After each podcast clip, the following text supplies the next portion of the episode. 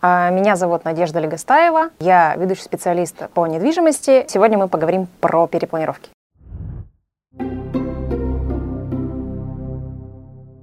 Что считается перепланировкой? Что бы вы ни сделали, если это не изначальный план, это перепланировка. Даже если вы всего лишь убрали а, оконный проем, да, и, и, например, часто так делают, опускают вниз подоконную часть, перепланировка. То есть если по плану дверь стоит здесь, она здесь и должна стоять. Сместили даже на пару сантиметров, перепланировка. Любое изменение в, кон в конструкции, которое изначально было запроектировано, перепланировка. И, соответственно, это э, нужно корректировать. Так же, как если вы после перепланировки у вас изменилась площадь, пускай даже на один квадратный метр, ее нужно вносить в Росреестр. Сделали кучу коробов, которые уменьшили площадь квартиры.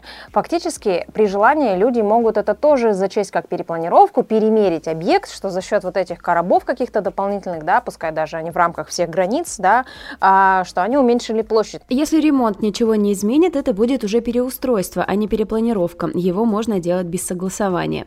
К этому относится косметический ремонт, замена окон дверей и остекление балконов, причем последнее индивидуально в каждом доме, поскольку будет меняться внешний вид многоэтажки. А также установка элемента трубы, ванны, разбор старой стройной мебели и перенос электроплиты в пределах кухни. Что можно менять, но нужно узаконить обязательно. Но есть такое негласное подразделение на существенные и несущественные перепланировки. Пример. Если вы захотите поменять а, проем, а, один закрыть, да, дверной проем, а в другом месте организовать. В целом, если вы не затрагиваете несущие стены, это возможно. Где-то снести, где-то ее подвинуть, чтобы, ну вот как часто делают, там, кухня узкая, расширяют за счет комнаты, потому что комната большая.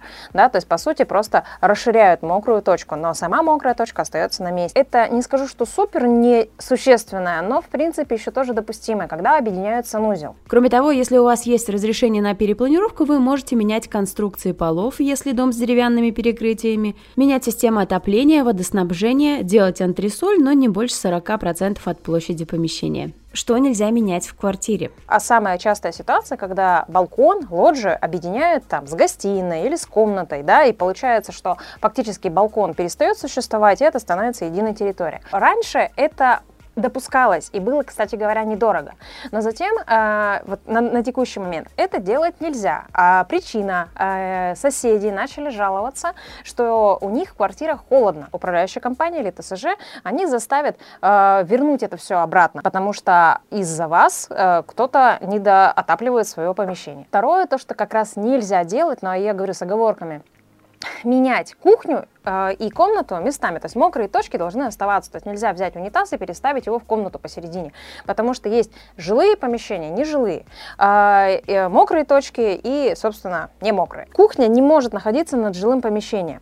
Э, есть определенные нормы. Еще что нельзя делать, естественно, лезть в несущие конструкции. Если вы смотрите на планы, вам кажется, ой, тоненькая стена, не несущая. Ничего подобного. Пример. Стена на плане может быть тонкой, но ее нельзя трогать вообще потому что на ней держатся следующие железобетонные горизонтальные плиты. Можно заплатить техническую характеристику и понять, где несущая стена или нет. В БТИ это может сделать сам собственник, а, но это, говорю, дорого, потому что эта информация, она выдается редко, она ну, в таком доступе, в ограниченном.